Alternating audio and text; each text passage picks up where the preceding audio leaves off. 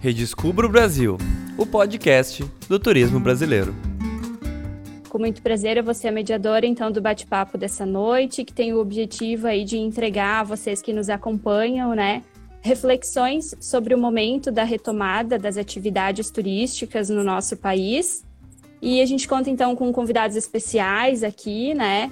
A ideia realmente é essa, é bater um papo descontraído, de forma tranquila aí uh, sobre esse tema que a gente tanto adora, aí, o turismo, né? De forma breve, então, eu gostaria de apresentar a vocês o Viagem pelo Brasil. Essa iniciativa, então, foi idealizada pela empresa Marco Polo e desenvolvida pela Exum, uh, com o intuito aí de fomentar e valorizar o turismo nacional. Nós somos uma plataforma voltada a gerar reconhecimento e visibilidade a empresas e destinos de todas as regiões do Brasil.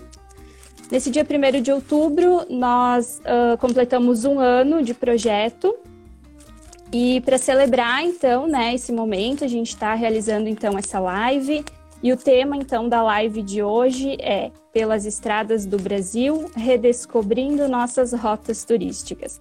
A gente tem aí um convidado de peso, né, com muita propriedade para falar, o Luiz que é um viajante profissional aí, né?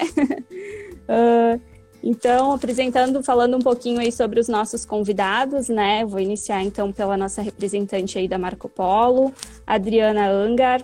Adriana é graduada em administração com ênfase em marketing e possui pós-graduação em design estratégico, inovação e design. Em sua trajetória, com 14 anos de atuação na Marco Polo, Adriana ocupou posição de supervisão de marketing corporativo na unidade de negócio Volare e atualmente é coordenadora de marketing nas unidades de negócio Marco Polo e também atua junto à marca SA. Além aí de fazer parte da diretoria da Câmara de Indústria e Comércio de Caxias do Sul.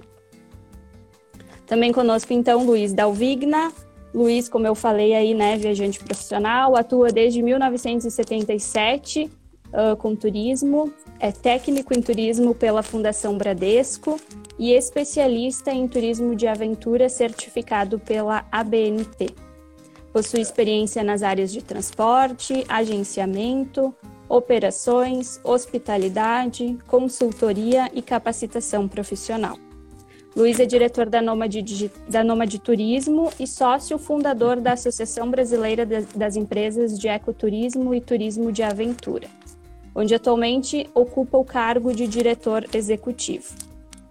Bom, depois então aí desse vasto currículo, né, dos nossos convidados, uh, eu passo a palavra então à Adriana. Adri, te convido então a falar um pouquinho mais aí sobre como e por que, né, uh, surgiu essa, essa iniciativa. Boa noite a todos. Boa noite, Luiz, novamente, Lenita, todo mundo que está nos acompanhando. Uh, é uma honra. Os eventos, a questão de turismo foi algo que parou logo no, começou a pandemia, foi o que parou, e a gente se viu num cenário onde o que poderíamos fazer, uh, acreditando que a pandemia ia ser 15 dias, seis meses, a gente pensou, a gente vai ter que redescobrir o Brasil. Seja num turismo de proximidade, seja num turismo de rever as pessoas que estamos há algum tempo sem, sem encontrar. Então a plataforma ela tem, ela não tem fins lucrativos. O nosso desejo é redescobrir o Brasil, encontrar novos destinos, aproximar o turista, ou seja, estamos sedentos por viajar, estamos sedentos por poder uh, uh, conhecer novos, novos destinos. E a, e a live hoje de apresentação junto com o Luiz tem exatamente isso. Trazer um pouquinho do conhecimento, porque nós precisamos fazer uma minissérie para que o Luiz pudesse apresentar um pouquinho do, do projeto. Então, a plataforma ela está uh, ganhando corpo, a gente está uh, colocando cadastros, dados, destinos, empresas, porque nós temos muitos parceiros ali. Então a gente precisa uh, abastecer essa base para que a gente tenha o máximo possível de destinos, que a gente tenha vários estados junto, junto nessa plataforma para a gente encontrar vários, vários locais onde a gente possa dizer, após pandemia, eu redescobri o Brasil, que a gente possa realmente fazer diferença nessa retomada, uma retomada que seja com segurança. Precisamos ainda respeitar alguns protocolos, a gente precisa respeitar também a, a, nossa natureza. O Luiz falou recentemente numa última conversa que a gente, que a gente teve, que ele disse: a gente precisa retomar sim as nossas viagens, mas a gente tem que respeitar, a gente precisa entender que um turismo, no caso que o Luiz vai trazer agora na sequência, esse turismo um, uh, de matas, de redescobrir o, o, nosso, nosso cerrado, como o Luiz adora falar, com muito respeito, respeito pela, pela nossa natureza e também pela nossa saúde. Luiz, grata pela sua participação. Eu quero voltar a falar mais do Viagem, poder explicar um pouquinho mais a plataforma que ainda não está aberta para o usuário final. Nós temos muitas empresas ali dentro que já estão trazendo mais e mais conteúdo. Então, sem muitas delongas, eu quero que o nosso protagonista fale e compartilhe um pouquinho do seu conhecimento. Obrigada. Obrigado, Adri. O protagonista, na verdade, é o Viagem pelo Brasil, é a iniciativa de vocês que hoje completa um ano, né? Ele que é o protagonista eu quero saber se no final vai ter bomo, né? Porque aniversário, aniversário sem bomo fica sempre pode meio chato. Parabéns, pode ter um parabéns. já também já ajuda, é. já ajuda. E, e, e, parabenizar vocês por essa iniciativa. Você já, já deu spoiler, né? Eu sou um entusiasta disso, desde o momento que eu fui apresentado a ideia.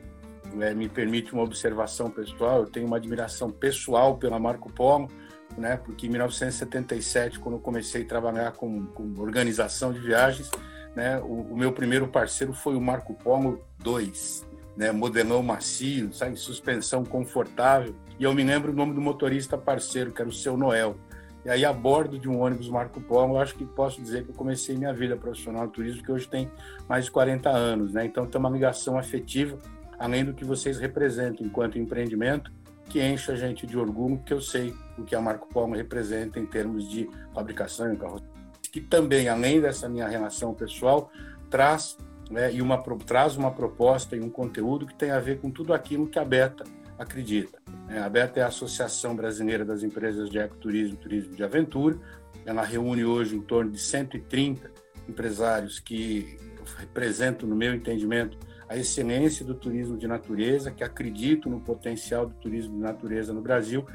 E a pandemia, como a gente sabe, gosta de dizer, ela antecipou o futuro e o futuro necessariamente vai ter que ser um futuro voltado para um turismo diferente.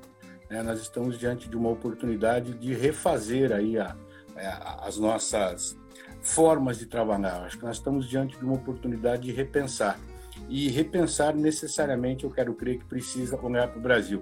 Eu quero, quero crer que está nos assistindo aqui hoje um, um, grande personagem de Curitiba, que é o Iguaçu Paraná de Souza, esse é o nome do meu amigo, ele deve estar aqui com a gente hoje, e ele tem uma frase que eu gosto muito que diz: Para grandes aventuras, pequenas distâncias bastam.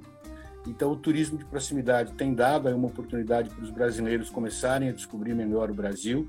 Eu quero crer que a, a, própria pandemia, limitando o acesso dos viajantes brasileiros ao mercado internacional, fez esses viajantes também olharem para o mercado interno, olharem para o território, e essa combinação de fatores, ela, sem, sem sombra de dúvida, ela é muito estimulante, ela é muito oportuna.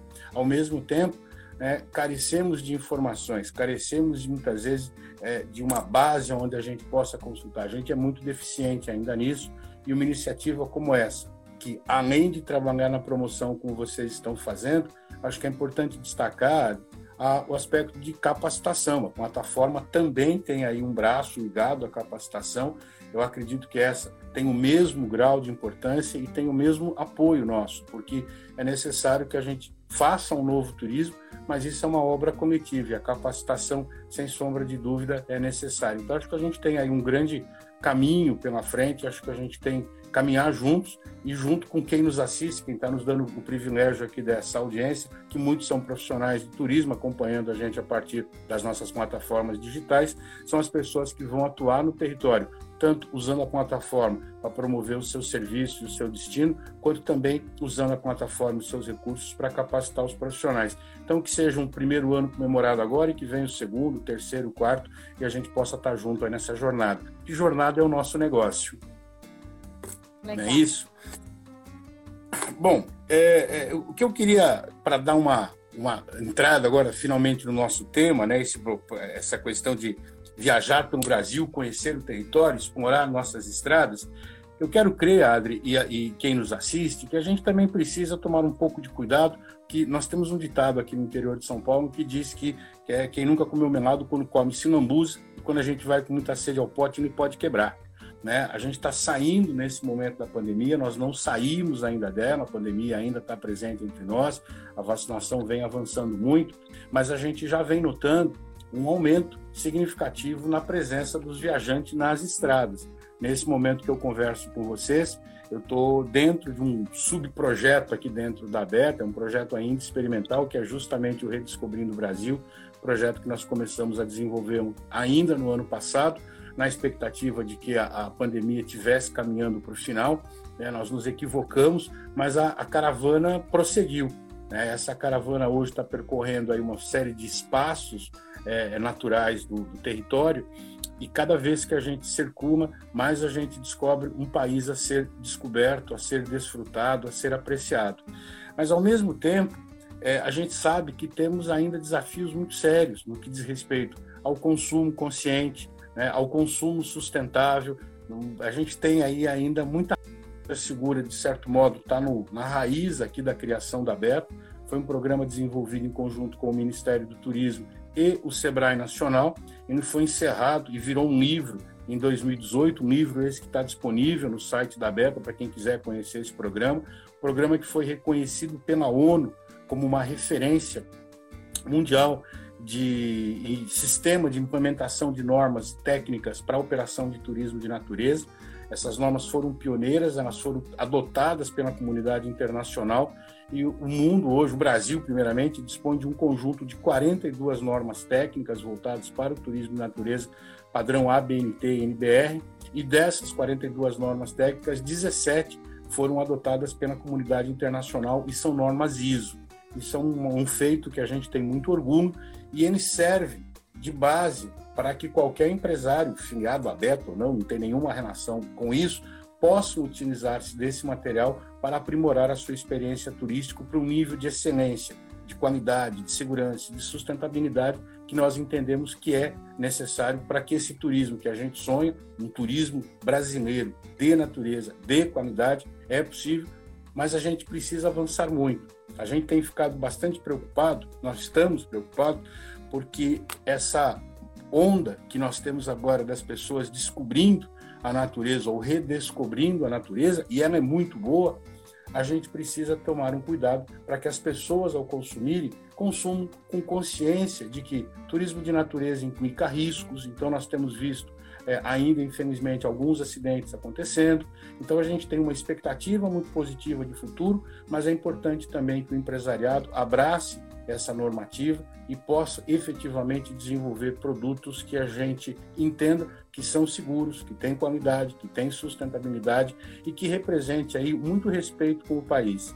É, a gente tem muitos desafios ainda. Eu não quero parecer pessimista, porque eu não sou, eu sou otimista aqui, mas também eu não posso me furtar de alertar que nosso potencial de turismo ainda está muito longe do que a gente tem condições de alcançar. Quando a gente olha o tamanho da indústria, quando a gente olhamos as receitas internacionais e a gente percorre o país, a gente vê que nós estamos diante de uma grande oportunidade. Então, eu acredito que é importante nós que estamos hoje aqui debatendo, celebrando um ano da plataforma, né, a, a, empenhados em ajudar o turismo a realmente se transformar, mas a gente precisa alertar que essa é uma obra coletiva, que o turista precisa compreender as responsabilidades do visitante, a gente não pode chegar na cidade dos outros de qualquer jeito, temos que respeitar as comunidades locais, temos que prestigiar a cultura local, prestigiar a culinária local, enfim, são uma série de desafios que o país apresenta para nós da indústria essa responsabilidade a gente não pode se furtar.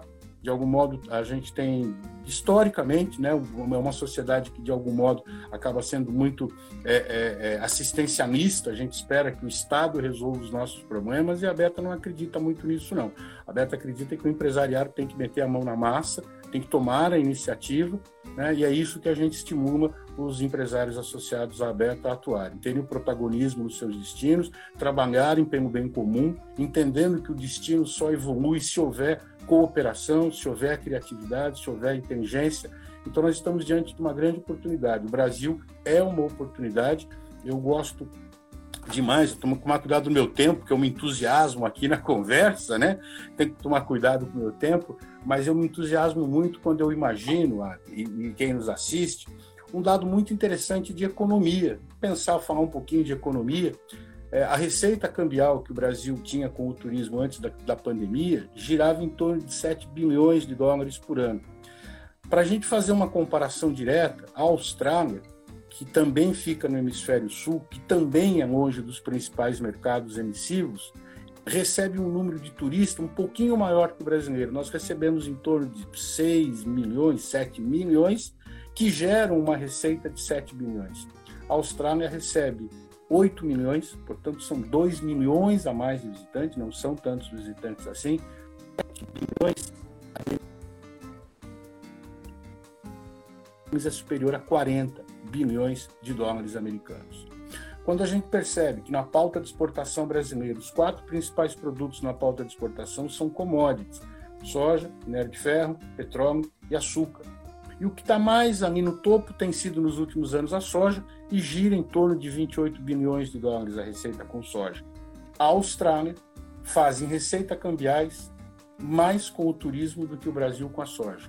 Eu quero crer que a gente tem um caminho longo a percorrer.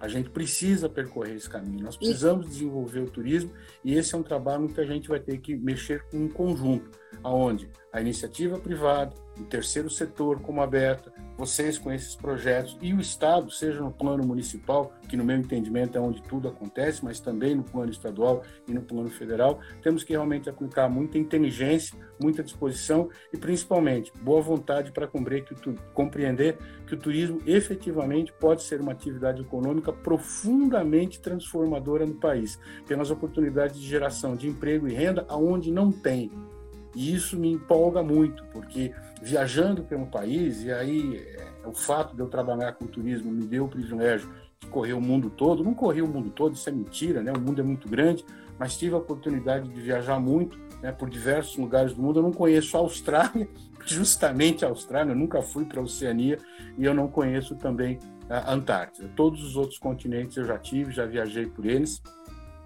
e olhando porque a gente conhece da indústria turística do, do, do mundo, e olhando para o potencial turístico do Brasil, eu vejo que a gente tem uma imensa oportunidade para a iniciativa privada investir nesse espaço. A oportunidade, eu acho que está agora, os brasileiros estão abertos a explorarem esse país e, diferentemente do que as pessoas pensam, nós temos uma infraestrutura para viajar pelo país. Estou nesse momento, hoje nós tivemos uma discussão nesse seminário, nós estamos num, num seminário, estamos organizando o Abeta Conecta Natal, estamos aqui transmitindo do Rio Grande do Norte, daqui vamos a Pernambuco e estamos chegando do Ceará, estamos nessa estrada agora, e nós tivemos uma discussão isso hoje a respeito da qualidade das estradas. Né? Então, as pessoas locais não estavam exatamente muito satisfeitas com as estradas do estado como um todo, mas eu alertando que a quantidade de estradas no Brasil, a quilometragem que nós temos, efetivamente é muito grande. A gente tem consciência que nem todas estão nas melhores condições de trafegabilidade, mas mesmo assim, nós temos estradas incríveis que percorrem cenários realmente surpreendentes e que são desconhecidos da maioria das pessoas. Então, eu queria fazer um convite a vocês que estão nos assistindo: redescubram efetivamente o Brasil e botem o pé na estrada. Bote um carro, bote uma Kombi, vá de motorhome. Eu não sei como é que você pode ir, mas certamente tem um caminho e esse caminho leva-nos a lugares bastante interessantes está disponibilizando no mercado para a gente, uma self-fuels para a gente rodar nos nossos carros com a consciência mais tranquila.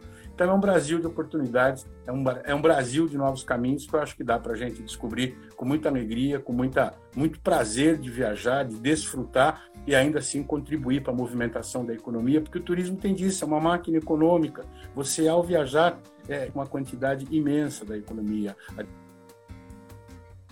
adquirindo combustível, alimento, hospedagem, serviços e etc. E eu acho que isso tem um papel transformador e a gente quer fazer essa transformação para que o Brasil viva um lugar, vire um lugar melhor, não só para a gente viajar e passear, mas para viver também. Acho que é importante. Acho que é isso, Adri. Eu acho que você está falando. De bicicleta, estão colocando aqui de bicicleta. De bicicleta e a pé. Não é só carro, não.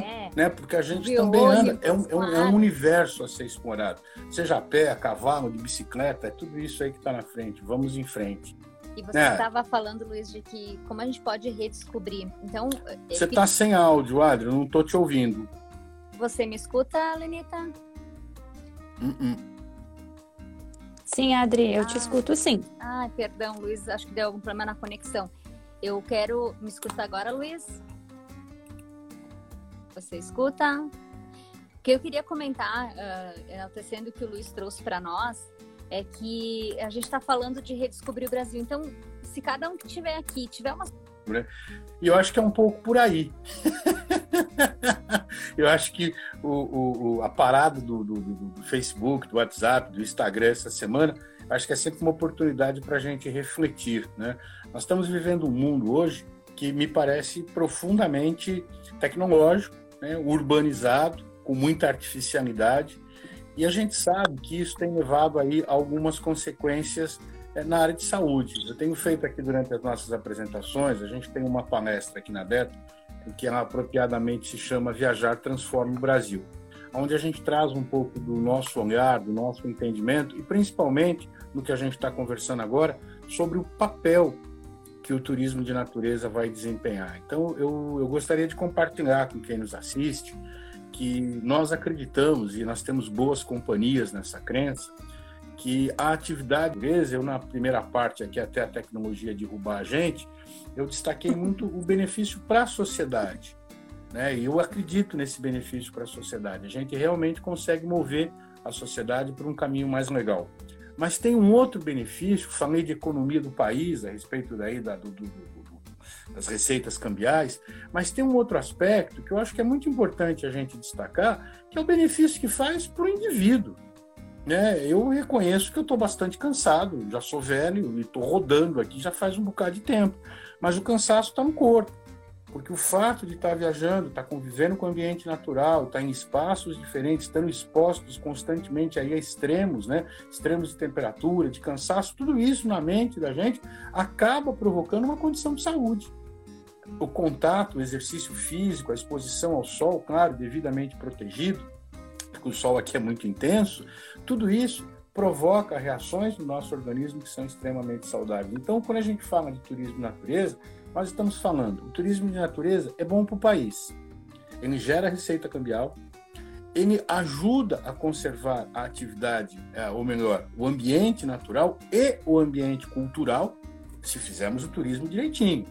Porque se também não fizermos, vamos ter problemas. O turismo pode ser um problema, tanto no meio ambiente quanto para a cultura. Portanto, daí vem o desafio da gente construir um novo futuro que valorize o que nós somos, que preserve o ambiente natural, que preserve e valorize nossa cultura. Isso é fundamental. A Organização Mundial do Turismo ela alerta: o Brasil tem na natureza o seu segundo, a segunda posição do mundo, é o segundo melhor país do mundo em recursos naturais, ou o segundo melhor país em temos uma crise global de, do clima, que é urgente, premente, inadiável, é para anteontem, né?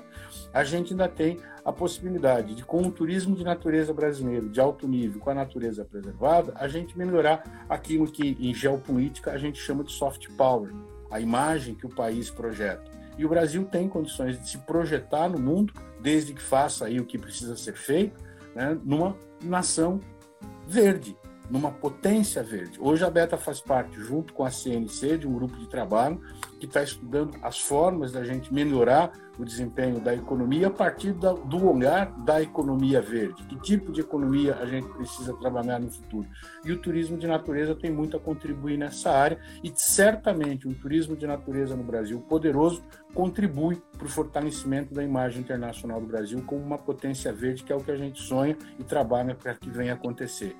Quando a gente desce para o nível dos negócios, da sociedade, não do país enquanto entidade, mas da sociedade enquanto pessoas, é a oportunidade de geração de emprego, de empreendimento, enfim, da economia que eu já falei. E no nível do usuário, do, viajante, do turista verde, você tem aí os benefícios ligados ao desfrute como uma referência para descanso mental. A gente sabe que a prática do turismo de natureza ela mantida uma rotina, ela contribui para a saúde do indivíduo, primeiro, reduzindo os níveis de estresse, a gente vive hoje em níveis de estresse profundamente elevados, e a natureza consegue baixar, a atividade da natureza consegue baixar. O sujeito faz um dia todo de trilha, no final da trilha toma um banho de meia hora de cachoeira, ele não vai precisar de remédio para dormir, acredite em mim, ele vai chegar no hotel e ele vai apagar, porque ele está lá relaxado, ele gastou energia, e aquilo tudo gera um benefício. Melhorando a saúde, em última análise, a gente reduz despesas do SUS. Então, turismo de natureza é tudo de bom. O que a gente realmente precisa agora é botar o pé na estrada, né? É partir para descobrir esse país, consumindo de forma responsável e dando tempo para o rio percorrer. A gente também, eu, eu sou muito paciente no certo sentido, eu acho que a gente corre, corre, corre e tem um guia em Goiás, que é o Ramiro, não sei se ele está nos assistindo, se estiver, eu vou dar uma de programa de televisão, mandar um abraço para o Ramiro, que é um guia extraordinário que tem lá na região da Chapada dos Veadeiros, ele fica numa região Parque Estadual de Terra Ronca, em Goiás, e o Ramiro me ensinou uma ocasião que quem corre cansa. E o Ramiro, devagarinho, devagarinho, ele está fazendo a trajetória dele. Então, acho que a gente tem um caminho a percorrer, acho que a gente pode devagar, mas dá para fazer um processo de transformação e o turismo natureza pode ser o protagonista disso. Então, o que a gente precisa realmente, eu acho que para estimular esse pessoal a viajar, é botar o pé na estrada mesmo, gente. botar o pé na estrada, partir para descobrir essas grandes experiências que a gente tem, entender o que está acontecendo, né? E principalmente, se me permite, é, sejam um pouco mais audaciosos e se soltem pelo país. A gente tem uma tendência que, de algum modo, me incomoda um pouco, e aí uma manifestação muito pessoal, né? Parece que a gente gosta de ir para os lugares em que está na moda, em que todo mundo vai. E tem o seu valor, tem as pessoas que gostam disso. Só que em tempos do que nós estamos tentando viver, talvez essas não sejam as melhores opções. Né? É importante a gente lembrar que antes da pandemia, o assunto quente era o overturismo. É um turismo Exato. exagerado de problemas de deslocamento de pessoas das suas cidades. O turismo não é só coisa boa. Então, se a gente tem né, uma oportunidade de se reinventar, eu acho que essa oportunidade está agora. E você que nos assiste, você que trabalha com turismo, comece a prospectar novos lugares, novos destinos. Né? Eu acredito que tem aqui, eu fiz uma, uma seleção, uma seleção, uma pequena seleção aqui da, de lugares, que eu acho que tem algumas estradas pelo Brasil, que são estradas pouco conhecidas e que, de repente, é legal a gente compartilhar isso e imaginar essas possibilidades. É, eu acredito, eu, eu sou velho, Sim, né? Cara antigo, tem aquelas referências mais antigas. Eu sou muito fã de um cara chamado John Ford, é um, é um cineasta norte-americano. É, é, é lendário porque não foi o primeiro cineasta de Hollywood que deu voz para o índio. É, antes do John Ford, o índio só fazia uh, e aí no filme do John Ford o índio começou a falar, o que foi um grande avanço. E o John Ford escolheu como locação né, a região que hoje é conhecida como Monumental Valley, na região de Utah, ali, o meio oeste americano, meio oeste não, oeste americano, meio oeste é na região de Chicago. E ali são cenários realmente grandiloquentes, são cenários muito bonitos. E por conta dessa produção cinematográfica, que é uma forma de soft power também, eu, quando tive lá, alguns anos, há 15, 20 anos, 20 anos atrás, foi um bocado de tempo que eu tive lá, eu percorri, fiquei meses viajando pela região, e me chamou muita atenção a presença não só de turistas norte-americanos, canadenses, que iam em grandes volumes para esse território, mas também de europeus. Muitos europeus viajando. E conversando com esse europeu, interagindo com esses europeus, eles influenciado pelo cinema. Assistiu o filme do John Ford no Tempo das Diligências com John Wayne. E o cara quer ver aquele cenário, ele quer conhecer o Monumental Valley. E as pessoas realmente vão. A gente percorreu a Rota 66 nos Estados Unidos, uma estrada também bastante mística, tem mítica, tem música sobre ela, etc, etc. A mesma coisa, muitos europeus percorrendo aquele território, porque você tem um programa de comunicação ali que, intencional ou não, o fato que levou a imagem para o mundo todo. E a gente acaba tendo no Brasil lugares tão incríveis quanto e que a gente desconhece. Recentemente, eu queria dar então uma dica aqui. Eu fui à região de Canudos. Canudos, onde teve lá o Antônio Conselheiro. É uma história incrível, é uma história muito interessante da gente entender, compreender, rever a história, é, minha afinada mãe dizia que quem não compreende o passado, quem não conhece o passado, não compreende o presente e tem muito menos condição de prever o futuro. Então acho que é importante, né? É um sítio histórico, tem uma história muito interessante, é uma guerra, não é uma história alegre de contar, mas é um sítio que tem um, um valor histórico inenarrável. Mas mais do que o valor histórico inenarrável, duas coisas ali são muito legais a gente observar. Uma é uma rodovia que eu nunca tinha ouvido falar que é a BR, tomei nota aqui para não lembrar, para não esquecer o número, que é a BR 235, que é a Estrada do Vaqueiro, que eu achei ótimo. Estrada ótima na Bahia, para quem gosta de estrada como eu, né, é uma estrada maravilhosa, está muito bem conservada, e ela corre por um personagem seria mediano dizer que é igual o Grand Canyon, ou que é igual o Monumental Valley. Não é isso. Mas são serras de arenitos avermelhados que cobrem uma área de caatinga. E a caatinga, coitada, é o bioma menos querido do Brasil. Né? Ninguém dá muita bola para a caatinga, ninguém é um exagero, ninguém e todo mundo são primo-irmãos, né? mas não é um bioma que desperta grandes simpatias. É muito espinho, é muito quente, é muito seco. Aqui no Nordeste se diz que a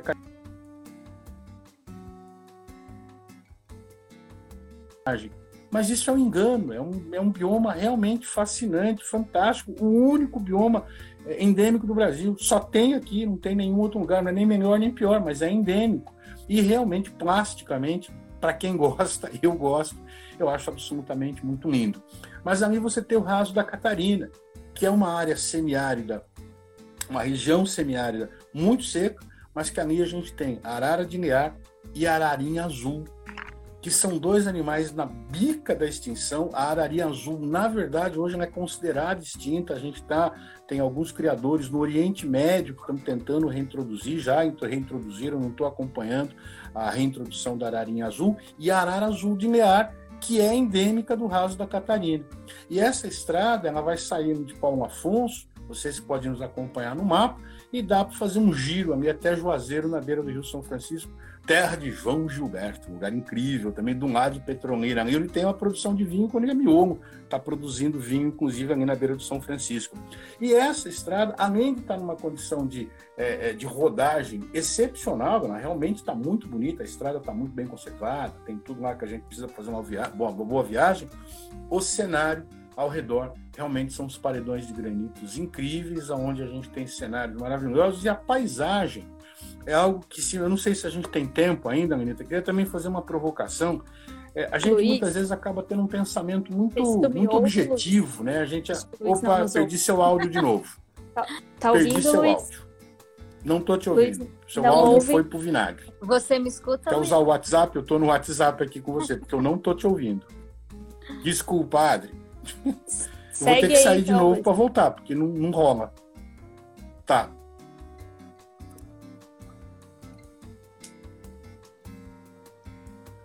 O Luiz acabou saindo, né?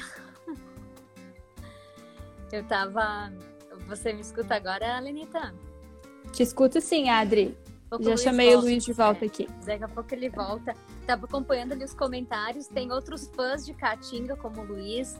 Eu vi alguns comentários assim: vamos incentivar a retomada do turismo, sim, mas vamos incentivar também o turismo com uh, a, a questões culturais. Então, eu, eu, acredito que a gente tem uma possibilidade infinita se todo mundo uh, juntos uh, nos abastecer de conteúdo da plataforma, conteúdo no sentido de trazer novos destinos, trazer sugestões. Eu acho que a plataforma ela é, ela talvez não a, a palavra não seja a correta, não seja essa ser orgânico, mas ela tá ali para ser construída por várias mãos, né? Acho que a palavra que você usou sobre democrática, é, é democracia ali da plataforma, que ela é para todo mundo. Eu acho que cabe muito bem ver se ele volta. Exato, exatamente, Adri. E a gente viu também alguns comentários aqui uh, do pessoal citando a importância das agências, né? A importância que as agências têm é, uh, nesse sentido, né? De, de, de, auxiliar com a distribuição do, do, dos produtos, né? E acho que não só as agências, mas o segmento, to, todos os segmentos, né? o setor como um todo tem toda essa importância, porque de fato é um ecossistema, né? Tudo funciona em conjunto e para dar certo lá no final, tudo tem que. Um depende do outro, né? Então, essa é a, é a grande questão e é isso que acho que o, que, que o Viagem quer proporcionar, né? Esse ambiente acolhedor, né? Cabe todo mundo dentro da plataforma, né? Exato. Quando a gente, logo no início, assim, pensando de que forma a gente poderia estar do lado dos nossos clientes, ou seja, os nossos transportadores, de que forma a gente poderia auxiliar. E a gente não apenas com a ideia de, de retomada do turismo, voltou Luiz, falei em retomada, retomou Luiz. Luiz, eu já, já te devolvo a palavra. Quando a gente estava falando de pandemia, a gente, lógico que a gente foi buscar muita referência, fomos entender se realmente fazia sentido. E a gente realizou uma pesquisa analisando as, as, as manifestações dos passageiros, de pessoas que utilizam o transporte público e, até, e muito mais a questão de transporte de, de longas, médias longas distâncias. O que a gente mais observou ali foi a palavra saudade. Então que as pessoas quando entram no ônibus elas desejavam então elas, na retomada elas desejavam encontrar pessoas que elas estavam há tempo sem poder dar um abraço. Então eu costumo falar aqui uh, com a equipe quando estou uh, entre nós eu digo que a primeira plataforma, a primeira mídia social que existiu, vamos, não sei se era essa palavra, a primeira plataforma de relacionamento foi o ônibus, onde várias pessoas, pelo menos umas 40 pessoas se encontravam, conversavam, sabiam o nome uma da outra, compartilhavam ideias e cada um seguia seu destino. Chegava na rodoviária, no seu destino, cada um seguia o seu destino. E as pessoas continuavam se conectando de alguma forma. Então eu brinco que o ônibus foi a primeira plataforma de relacionamento que teve, antes mesmo do, de Orkut, de qualquer outra que tenha vindo. Então, pode cair o sinal de Wi-Fi que as pessoas dentro do ônibus vão estar conectadas, né, Luiz? Certamente, certamente, que é conversa, né? Aliás, em Minas tem muito disso, né? Aqui não tem Wi-Fi, conversa entre vocês aí, que é o que vai ter que acontecer. E a oportunidade de viagem é essa. Mas olha só, gente, eu falei já bastante, já caiu, já caí várias vezes também. Eu quero crer que deva ter aí alguma pergunta difícil para a gente comentar, alguma outra coisa, porque eu também não estou acompanhando aqui no chat. Então me conta como é que a gente está no chat. Tem algum comentário aí que a gente possa também comentar o comentário? Tem, tem sim, Luiz. Uh, tu tá me ouvindo bem? Agora eu tô. Até o segundo ah, momento que você cai, eu tô te ouvindo. Perfeito. Eu vou ficar quietinha aqui, só vou falar então para tu me ouvir direitinho, tá? Tá uh. A pergunta, então, é da Chay. Ela pede, então, Luiz, como viajante profissional, qual o seu ponto de vista sobre as estradas brasileiras? E aí, ah, na hoje... sequência, se tu quiser fazer a tua provocação, fica à vontade, tá, Luiz? Aí eu já nem lembro qual era a provocação. É tanto botão para apertar aqui que eu já perdi. Cara, as estradas brasileiras, elas são estradas muito legais. você tem... É, é, vamos pensar rapidamente aqui, só nas ligações de Cerrado e de Cerrado, perdão, de, de, de, Planalto e litoral, só na região da zona sul do Brasil, na, na, na região sul do Brasil. É, grosso modo, a gente lembrar da Serra do Pinto, que vem lá pela Rota do Sol, saindo de Caxias, sede lá da Marco Polo. Você tem uma estrada incrível, que é a Rota do Sol, uma estrada que corta os Campos Gerais, é, paisagens incríveis com os seus capões de mato. Hoje eu falei é, no nosso seminário aqui sobre um associado da Beta lá de Criúva. E a estradinha asfalto, eu, eu, eu, eu, não estou muito certo do número da SR e SD, mas que liga um, um trecho ali de Caxias até essa, esse distrito, que é Criúva. E é uma das estradas mais bonitas que eu já percorri no Rio Grande do Sul, porque ela toda pela coxilha, ela parece um desenho de criança, é, um, é aquela estradinha de desenho animado. Ela realmente, e eu fui na época do verão, ela estava verde, né, no verão ali, com a chuva, fica todo um campo verde, e era um cenário lúdico. E eu fico imaginando ela no inverno, né, com as coxinhas douradas e aquele céu azul do Rio Grande do Sul, que é muito típico, aquilo fica ali um dourado sobre azul e acaba ficando mágico. Então, no verão é lúdico, no inverno é mágico, e é uma estrada pequenininha, é muito próxima aí de uma cidade grande, que é Caxias, e eu acredito que até tem a gente que não conhece essa estrada, não, não aí esse conhecimento. Se a gente avançar um pouco mais ah, para o norte, irmos a Santa Catarina, tem duas estradas também sensacionais lá que, entre outras, eu estou me lembrando de algumas, que é a Serra do Rio do Rastro. A Serra do Rio do Rastro é uma estrada, essa me permite até um, um mais um, um, desvio pessoal. Uh, nos anos 60, é, nós tínhamos lá, meu pai tinha uma enciclopédia, uma coisa mais ou menos disso lá, que trazia as imagens do Brasil de um fotógrafo chamado Walter Firmo. Walter Firmo é um fotógrafo, foi diretor da FUNAR, presidente da FUNARTE, um grande fotógrafo, fez uns trabalhos incríveis e um dia eu vi uma foto do Walter Firmo da Serra do Rio do Rastro, ela sem pavimentação. E eu, quando vi aquela imagem, eu falei, eu quero conhecer essa estrada. Eu só conheci essa estrada na década de 90 com um cara que é o Iguaçu, que está nos assistindo aqui hoje, e eu, precisa, eu precisei passar três vezes nessa estrada para vê-la porque nas duas primeiras vezes que eu passei, eu não vi absolutamente nada, porque a estrada estava totalmente tomada de neblina, que lá eles chamam de viração.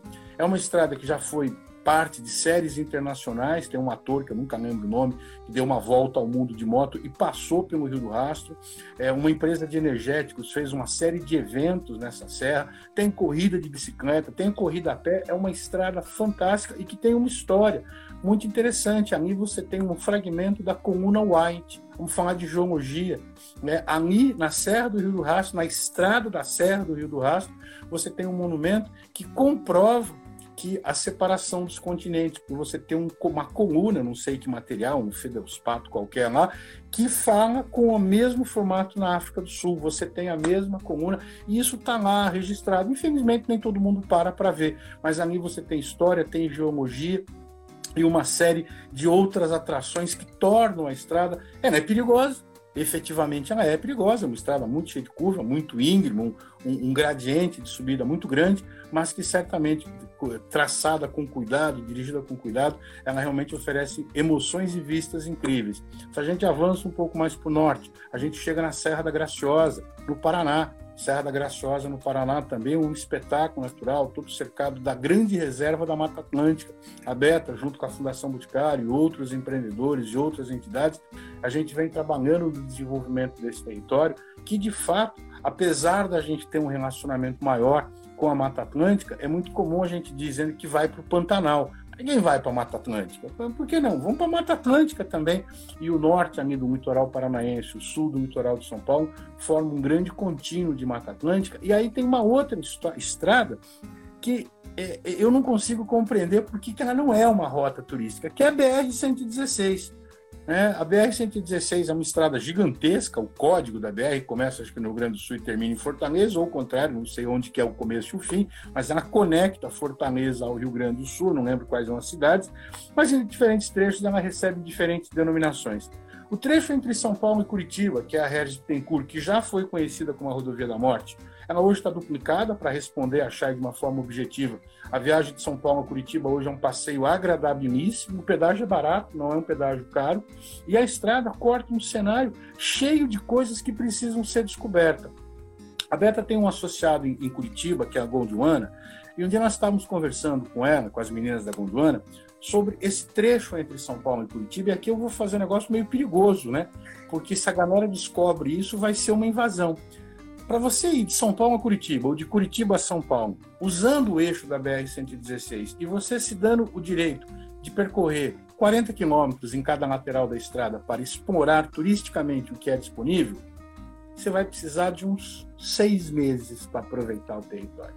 Nossa. Tal é a quantidade, eu tô, veja só, a quantidade de coisas que tem nesse território. Você tem o Parque Estadual Turístico do Alto Ribeira, que é a maior concentração de cavernas visitáveis do Brasil. Não é o maior parque cavernícola, mas é onde tem a maior quantidade de estrutura para visitação em caverna. Você tem todo o litoral do Paraná, na região de Guaraqueçaba, que é uma região histórica, cheia de lero-lero, e o sul do estado de São Paulo, na região de Cananéia, que tem a, a palavra América ela tem relação com Cananéia, porque Cananéia é um limite do Tratado de Tordesilhas e ali o Américo Vespúcio ancorou. Então, é uma região riquíssima de história, com coisas fantásticas para ver. E nesse percurso você vai encontrar o parque com uma Campina do Encantado. Vocês nunca ouviram falar da Campina do Encantado? Bota no chat aí quem conhece a Campina do Encantado. É um parque que tem uma turfeira. Você não sabe o que é turfeira? Tem que ir lá na internet, fuça lá, turfeira. No Brasil tem turfeira. E uma turfeira, você faz um buraco no chão e risca um fósforo, tem gás metano e pega fogo. Por isso que é a Campina do Encantado. As pessoas no passado viam esse fogo. Ali você tem produção de chá, chá san, chá, o chá asiático. E hoje, os produtores de chá que abandonaram a produção de chá meados dos anos 70, anos 80, estão retomando uma nova geração de, de eu não sei se a palavra correta é essa, e tem gente produzindo experiências, vivências de proximidade incríveis. Tem uma senhora, uma, uma obasan em japonês, a avó é obasan, então é o chá da vovó, é o obasan chai, e, e não é a nossa chai aqui, aqui me fez a pergunta, mas a outra, o Bassan, e eles têm lá uma experiência de desfrute da produção do chá, da degustação do chá, com cerimônia do chá em plena cidade de registro, que tem uma temperatura altíssima, um lugar muito quente, muito tropical, e ali você tem hoje também produtores de chá que foram para o Japão nos anos 80, fugindo de uma crise econômica, voltaram para o Brasil e hoje eles estão produzindo chá em bases agroflorestais. Não existe nenhum chá no mundo produzido em regime agroflorestal. O chá normalmente é produzido diretamente ao sol em linhas, em, em registro hoje existem algumas famílias, são famílias de descendentes de japoneses que estão trabalhando. Isso sem contar nas possibilidades de observação de aves, na reserva a, a, de, da Juré Itatins, que é um maciço, uma estação ecológica aqui no sul do estado de São Paulo, que integra todo um conjunto verde. Então, nós temos aí coisas realmente fantásticas num trecho em que se eu sair de São Paulo hoje e não tiver nenhuma intercorrência de tráfego, eu chego em Curitiba indo tranquilamente em 4 a 5 horas. Agora, eu posso ir rápido, em 4 ou 5 horas, mas posso ficar seis meses viajando por ali, só passeando pelas coisas. Então é isso, é uma oportunidade que a gente tem, tem muita estrada boa, já precisamos é ser é, audaciosos e se permitir descobrir o Brasil sem medo. Né? A gente não teve nenhum problema durante essa viagem, a gente está viajando já tem quase dois meses, nem pneu furou. É claro, tem uma estrada aqui que não está muito boa, tem uma estrada ali que não está tão legal, mas na média a gente tem encontrado realmente estradas em condições bastante carroçáveis, para usar uma expressão mais acadêmica, e, e encontrado estruturas surpreendentes hotéis surpreendentes. Claro, a gente encontra coisa que precisa, evidentemente, de melhoria, mas dá sim para viajar com conforto, dá para viajar com segurança, mas tem que querer, né? A gente tudo depende da vontade da gente querer. Então, o que eu recomendo assim, comece pertinho, perto de casa sempre tem uma estrada interessante para a gente ver. Descubra essa estrada e vai para outra, vai para outra, vai para outra, e devagar a gente consegue cobrir o país inteiro.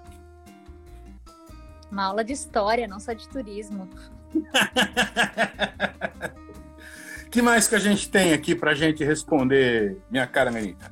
A gente teria, né, uma noite inteira de assunto aí para conversa, né, Luiz? Principalmente com toda a tua experiência mas uh, já está encerrando o nosso tempo, então a gente quer te agradecer muito. É, eu vou passar a palavra aí para Adri, para Adri, se tiver mais alguma coisa a comentar, e aí a gente vai seguindo para o encerramento, então, agradecendo aí a presença de todos. Tá bom, vamos lá, tá com a Adri. Super agradeço, super agradeço a disposição, Luiz. Eu sei que você está no meio de um evento que é super importante para vocês.